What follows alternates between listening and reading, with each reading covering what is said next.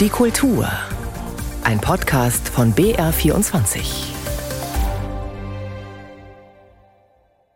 Willkommen zur Sonntagskultur. Am Mikrofon ist Knut Kortzen mit diesen Themen. Vielfalt, so heißt ein etwas anderes Wörterbuch zum Thema Diversität, das jetzt im Duden Verlag erscheint. Wir reden mit dessen Herausgeber Sebastian Pertsch.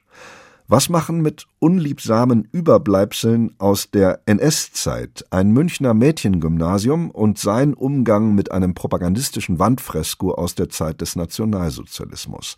Und die bayerisch-tschechische Landesausstellung zum Barock öffnet in Prag ihre Tore. Zunächst aber schauen wir nach Berlin, wo die europäischen Filmpreise gestern Abend verliehen worden sind. Rund 1000 Gäste kamen zu der mehrstündigen Gala. Die Mitglieder der Europäischen Filmakademie konnten in etlichen Kategorien abstimmen, etwa über den besten europäischen Film. Chancen auf eine Trophäe als beste Darstellerin durfte sich die deutsche Schauspielerin Sandra Hüller ausrechnen. Die 45-Jährige, die erst unlängst im New Yorker groß porträtiert wurde, war in dieser Kategorie gleich doppelt nominiert für ihre Rollen im Thriller Anatomie eines Falls sowie in der Verfilmung von Martin Amis umstrittenem Roman Interessensgebiet. Ob Sandra Hüller einen europäischen Filmpreis erhalten hat, sagt Alexander Soyer. The European Film 2023 is Anatomy of Fall. Nach dem Preis für das Drehbuch, das sie gemeinsam mit ihrem Partner Arthur Arari geschrieben hat, nach ihrer Auszeichnung als Regisseurin, wurde Justine Trier zu guter Letzt der Preisverleihungsgala noch ein drittes Mal auf die Bühne geholt. Wow. Thank you so much. It's a lot of prize. Justine Triers, Kann-Gewinner Anatomie eines Falls, ist nun außerdem europäischer Film des Jahres und anders als in Cannes bekam diesmal auch Sandra Hüller die verdiente Auszeichnung für ihre bemerkenswerte Leistung in dem als Gerichtsprozess verpackten Beziehungsdrama über eine Frau, die verdächtigt wird, ihren Mann umgebracht zu haben. We can, shall we read it together? Okay. Sandra Hüller, Anatomy of a Fall. I would love to be silent with you for a few moments. Imagine peace. Sandra Hüller, Star des Abends, die in ihrer Dankesrede eine Schweigeminute für den Frieden einforderte, Sandra Hüller hätte auch genauso gut für ihre Rolle als Frau des Auschwitz-Kommandanten Rudolf Höss in Jonathan Glazers The Zone of Interest belohnt werden können, für die sie ebenfalls nominiert war. Anatomie eines Falls aber ist sicherlich die passendere und europäischere Wahl der European Academy, eine Rolle, die Trier explizit für Sandra Hüller geschrieben hat. I wrote this film for Sandra Hüller, for her voice, for her body, Leonie Benisch, die ebenfalls als beste Schauspielerin nominiert war für das Lehrerzimmer, sowie die beiden anderen deutschen Schauspieler Thomas Schubert für Roter Himmel und Christian Friedel für The Zone of Interest gingen leer aus, was aber nichts daran ändert, dass noch nie so viele deutsche Schauspieler und Schauspielerinnen wie in diesem Jahr in Erwägung gezogen wurden. Europäischer Schauspieler des Jahres in der Hauptrolle des dänischen Historienfilms The King's Land wurde dann Mats Mikkelsen, der leider den Preis aber nicht persönlich entgegennehmen konnte konnte. Mads, where are you? There he is. Okay. So I apologizes for not being there. Let me start by um, congratulating all the nominees, not only in this category, but everyone. Als junge europäische Entdeckung wurde das gerade in den Kinos angelaufene Spielfilmdebüt von Molly Manning Walker How to Have Sex ausgezeichnet. Wichtige Preise gab es außerdem für den Animationsfilm Robert Dreams und für die gut gelaunte Dokumentation Smog Sauna Sisterhood der Estländerin Anna Hinz, deren gesungene Dankesrede einer der schönsten Momente der ansonsten leider doch eher zähen und viel zu redseligen Preisgala war. May we be blessed by sacred waters. May we be blessed by sacred waters. I do my thank you so much. Alexander Soyer war das über die Verleihung der Europäischen Filmpreise gestern Abend in Berlin. Von der Leinwand zu einem Wandbild. Es hängt bis heute in der Eingangshalle der ältesten Mädchenschule Bayerns und es war jahrzehntelang verhängt, weil dieses propagandistische Wandfresko im Münchner Max-Josef-Stift aus der Zeit des Nationalsozialismus stammt und ein Frauenbild feiert, das mit dem heutigen Selbstverständnis der Frauen nichts zu tun hat. Es illustriert nämlich die Überzeugung der Nazis, der zufolge das höchste Ziel der weiblichen Erziehung unverrückbar die kommende Mutter zu sein hat. Was macht man im Schulalltag mit solch einem Überbleibsel des Nationalsozialismus im Schulfoyer? Tillmann Urbach. Das Bild zunächst harmlos. In der Mitte leicht erhöht das strahlende Bildnis der Mutter mit Kind, umrahmt von drei sportlichen Amazonen, einer weiteren Mutter, die mit ihren Kindern spricht, zwei jüngeren Frauen, die einander zugeneigt sind. Auf den ersten Blick eine heile Welt, aber offenbar doch auch ein Propagandabild, das die Doktrin der Mutterschaft als höchstes Ziel der Frau präsentiert, ja verherrlicht. Eine Doktrin, die der Nationalsozialismus vorgibt. Bis 2009 war das Wandbild aus den 30er Jahren von einem großflächigen Wandteppich verhängt. Viele Schülerinnen wussten über Jahrzehnte nicht, was sich dahinter verbarg. In der Schule wurde das NS-Wandbild lange nicht thematisiert. Heute ist das anders, sagt Frau Wilimski, stellvertretende Schulleiterin. Das Wandbild ist ein Geschenk nicht nur für mich als Historikerin, sondern für die ganze Schulfamilie, weil wir hier sozusagen Geschichte zum Anfassen haben. Und heutzutage, wo häufig historische Zusammenhänge angezweifelt werden, ist es, glaube ich, ganz wichtig, dass wir haptisch etwas vor Ort haben, was mit uns und unserer Geschichte zu tun hat, mit dem wir uns auseinandersetzen können und einfach als Ankerpunkt für Reflexionen, für Auseinandersetzungen, fürs Nachdenken, wer wir sind, wer wir sein wollen. Und da sehe ich das NS-Wandbild sozusagen als Glücksfall, wenn man das so sagen darf, dass wir das hier haben und diesen authentischen Lernort eigentlich nutzbar machen können für die ganze Schulfamilie. Eduard Steiner malt das wandfüllende Fresko 1939 im Foyer des Max-Joseph-Stifts. Realistisch, leicht verständlich, feierlich. Die motivische Nähe zur Mutter Gottes ist gewollt. Die neue Religion, soll das Wandbild damals klarmachen, ist der Nationalsozialismus. 2019 gab es am Max-Joseph-Stift das Projekt Gedenkpause. Ein Projekt, das das Wandbild und seine NS-Vergangenheit in einer Podiumsdiskussion, in Workshops und einer Lesung problematisierte.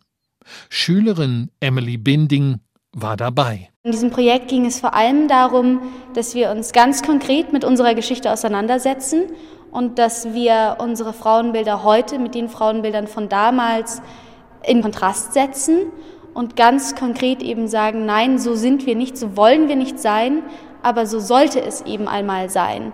Und sich damit zu beschäftigen, hat mich sehr berührt, es hat mich sehr mitgenommen und hat mich sehr weitergebracht als Person. Vor kurzem wurde eine schulintern produzierte Filmdokumentation vorgestellt, die die Geschichte des Wandbildes offenlegt.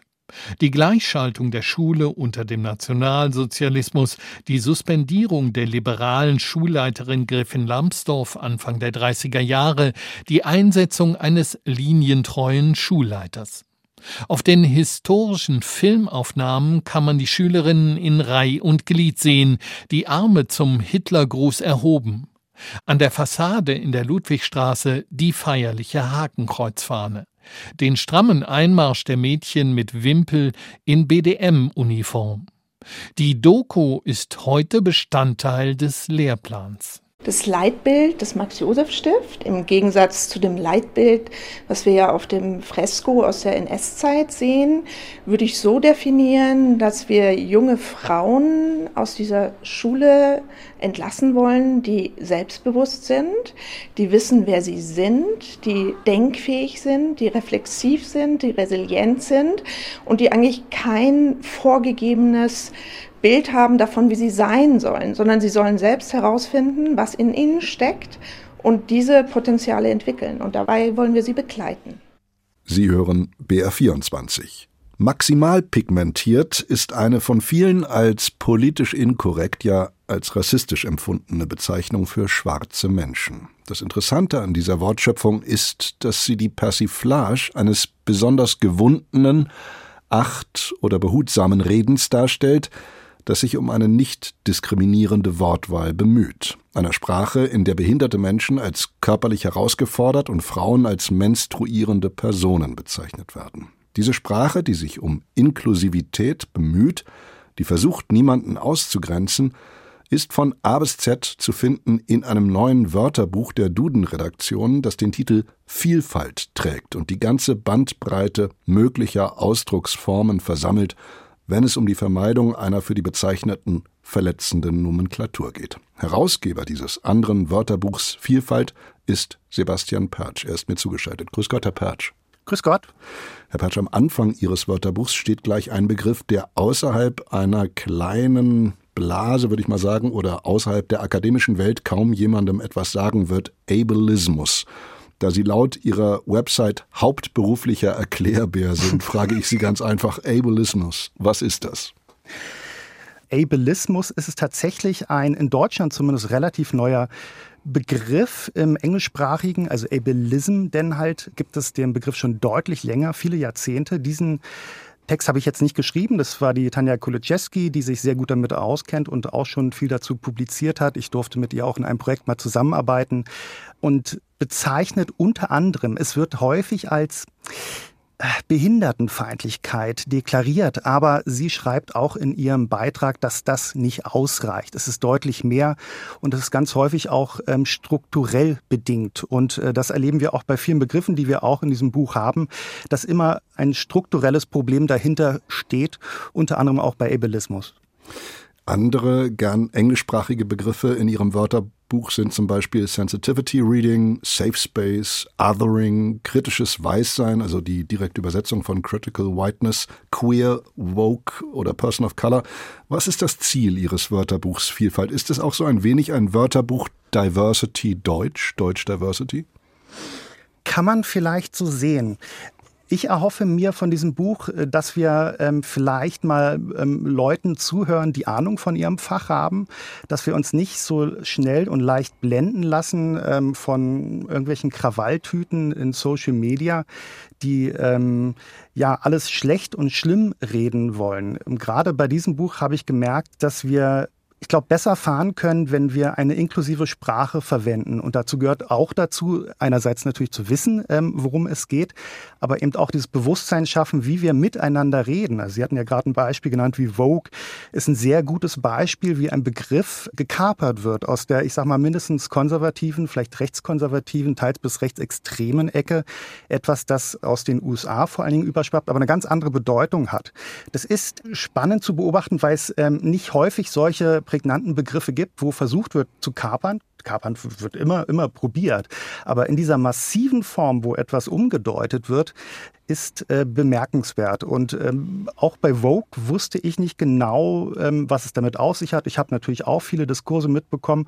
Und äh, die Hadija Oelke hatte ähm, einen Beitrag jetzt in unserem Buch geschrieben. Und es war sehr spannend zu sehen, welche Hintergründe hat, welchen geschichtlichen Wandel das hat. Aber es ist auch klar, auch Sprache wandelt sich. Und da muss man natürlich gucken, welche Richtung schlägt es ein. Einer der Begriffe, die nicht in Ihrem Wörterbuch auftauchen, die aber trotzdem im Zusammenhang mit dem Thema Ihres Wörterbuchs stehen, ist Awareness. Also es gibt ja diese berühmten Awareness-Teams, die jetzt vielfach bei Veranstaltungen eingesetzt werden. Wollen Sie mit Ihrem Wörterbuch auch in gewisser Weise die Awareness, das Bewusstsein schärfen und steigern für die Probleme, die es natürlich gibt? Das ist fein beobachtet. Das sehe ich ähm, ganz genauso. Das Werk an sich, wir haben 100 Themen. Das klingt erstmal super viel, ist aber im Vergleich zu dem, was möglich wäre, sehr wenig. Es ist noch nicht mal repräsentativ, muss ich sagen. Also in diesen zwei Jahren ähm, habe ich äh, eine Liste gesammelt von Themen, wo ich denke, sie haben einen Bezug zu Diversity oder Vielfalt. Das kann man auch nicht synonym nutzen, aber ähm, würden auf jeden Fall da reinpassen und auch viele Vorschläge von AutorInnen selbst bekommen. Tatsächlich sind es mehr als 1000 Themen, wo man sagen kann, okay, da, lass doch mal darüber reden. Das heißt 100 und selbst wenn wir fünf Bücher machen und dann sind das halt 500 Begriffe, da kann man vielleicht mal sagen, okay, das ist so einigermaßen repräsentativ. Und Awareness ist übrigens auch ein Beispiel gewesen, was in dieser Liste ist, aber in diesem ersten Werk nicht vorkommt.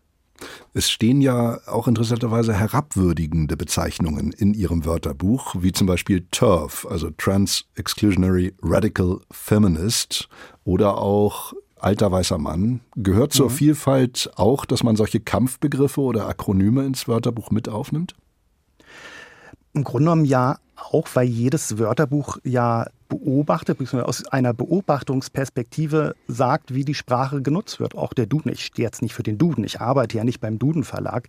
Aber letztendlich bilden auch die Wörter Bücher des Dudens das ab, ähm, was gesprochen wird. Das, es gibt ja immer wieder Diskussionen, wenn, wenn neue Begriffe hinzukommen, aber im Grunde genommen ist das ja, äh, bildet es die Sprachentwicklung ab im deutschsprachigen Raum. Und ähm, auch bei TERF und ähm, Begriffen, die sehr diskriminierend sind, blicken wir nur mal auf das N-Wort oder das Z-Wort. Das Z-Wort hatten wir tatsächlich auch im Buch. Es ist wichtig, dass man darüber informiert wird und ähm, ja, mein Ziel ist, sensibilisiert wird. Wie erklären Sie sich, Herr Pertsch, dass dieses Diversity Wording oder ja auch Diversity Training viele Menschen zum Widerspruch reizt und zu solchen Reaktionen führt, wie ich sie eingangs zitiert habe, dass man also dieses um Fairness, um Achtsamkeit bemühte Sprechen persifliert? Also meine Beobachtung ist, dass dieser alte weiße Mann ja letztendlich auch eine Persiflage der Person ist, aber eben auch des Handelns. Und vieles hängt, glaube ich, auch damit zusammen, dass wir ähm, je älter wir werden, ich, ich sag mal, ich fühle mich so als mittelalter weißer Mann, mhm. je älter man wird, desto weniger lässt man zu, je, je mehr man weiß. Das heißt aber nicht, dass es unbedingt äh, besser ist oder dass die Schlussfolgerung gut ist. Aber je mehr man irgendwie Erfahrung hat, ähm, desto weniger ist man bereit, ähm, sich zu öffnen. Und das beobachte ich gerade bei den vielen äh, Diversity-Themen. Viele fühlen sich auf den Schlips getreten. Ich kann ja einfach nur mal so einen Namen, äh, Begriff nennen wie Gendern. Und da hat man dann gleich wieder tausend äh, Drohbriefe Briefe äh, am Hals. Und ich finde es gut, dass wir über bestimmte Themen reden und ich finde es auch gut, dass wir uns öffnen und gucken und zuhören den Leuten, die davon betroffen sind. Ein schwuler Kollege von mir hat kürzlich bei uns im redaktionsinternen Chat geschrieben, dass er genervt sei von all diesen Wunschpronomina, wie er sie nannte, die man sich ja selbst gibt in seiner Community, ob sie nun she, her oder they, them heißen. Auch da ist ja die Vielfalt groß, wie man an den Social-Media-Profilen schon ablesen kann. Der Kollege machte sich darüber lustig und schrieb, ich darf das kurz zitieren, bei allen LGBTQI-Plus-Veranstaltungen nimmt es inzwischen eine halbe Stunde Zeit in Anspruch, am Empfangstresen das richtige Pronomen für sich zu finden. Diesen Pronomen widmet sich ja ihr Leitfaden auch, wenn schon die mhm. Gay-Community Witze macht über derlei. Zeigt das nicht, dass gut gemeinte Ratschläge für ein achtsames Sprechen auch mal nach hinten losgehen können? Es kann immer alles nach hinten losgehen. Ähm, ich würde jetzt aber einfach auch, ohne die Person jetzt zu kennen äh, aus ihrem Kreis, äh, grundsätzlich äh, behaupten, dass das nicht repräsentativ ist. Ne? Also ich glaube nicht, oder es ist vielleicht fast schon polemisch zu sagen, dass man eine halbe Stunde braucht, um die Pronomen rauszusuchen. Das glaube ich eher nicht.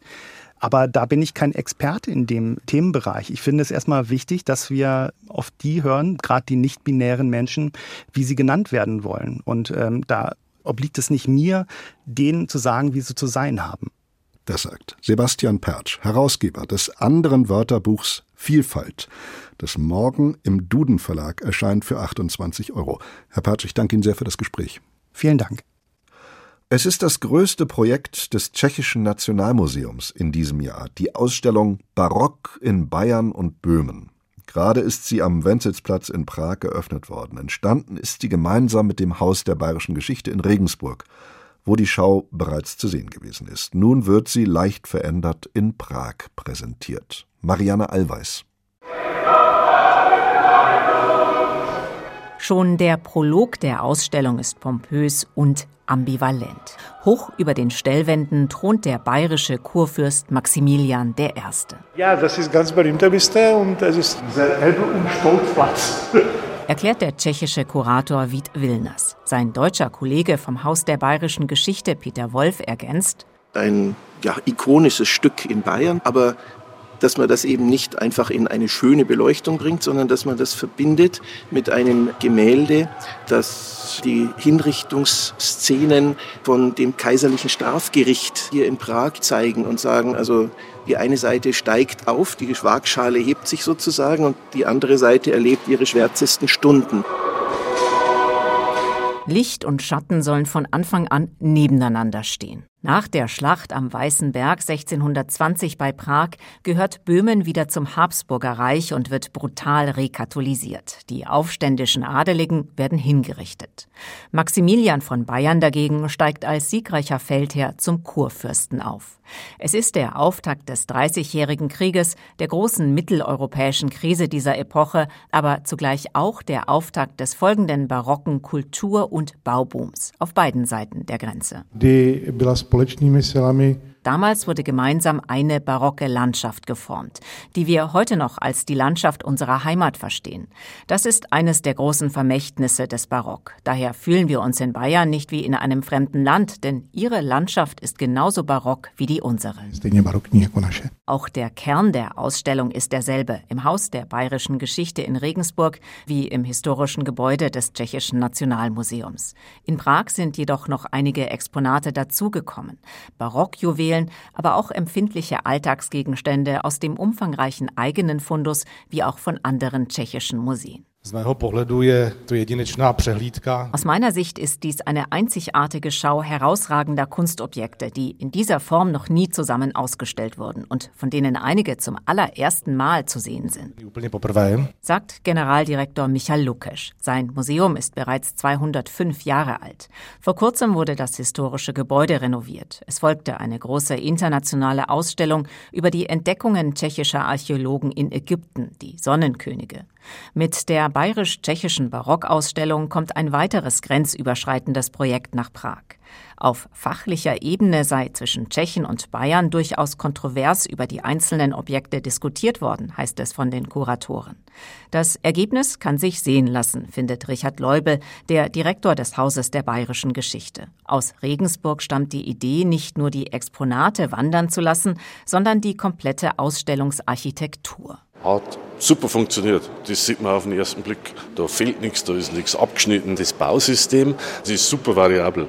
Wir konnten die Ausstellung wirklich völlig anders stellen. Das ist ein Modell, wo wir weiterhin mit weniger Einsatz von Geld die gleichen tollen Ausstellungen machen können. Auch der Chef des Tschechischen Nationalmuseums ist von dem bayerischen Konzept überzeugt, nicht nur aus ökologischer Sicht, sondern auch aus finanzieller. Das ist in der Tat ein Vorbild für uns, wie wir unsere kommenden Projekte konzipieren können. Auch in dieser Hinsicht war die Zusammenarbeit für uns eine Bereicherung. Acht weitere Ausstellungen kann das Prager Museum mit derselben Technik präsentieren. Die Barockschau wurde vom tschechischen Kulturminister und dem neuen bayerischen Europaminister eröffnet. Zu sehen ist sie noch bis zum 8. Mai, begleitet von Spaziergängen durch Prag oder durch das Nationalmuseum, mit Führung oder mit der App. Die ist zu diesem Anlass auf Deutsch erschienen. Marianne Allweis berichtete aus Prag. Und damit sind wir am Ende der Sonntagskultur angelangt. Am Mikrofon war Knut Kortzen.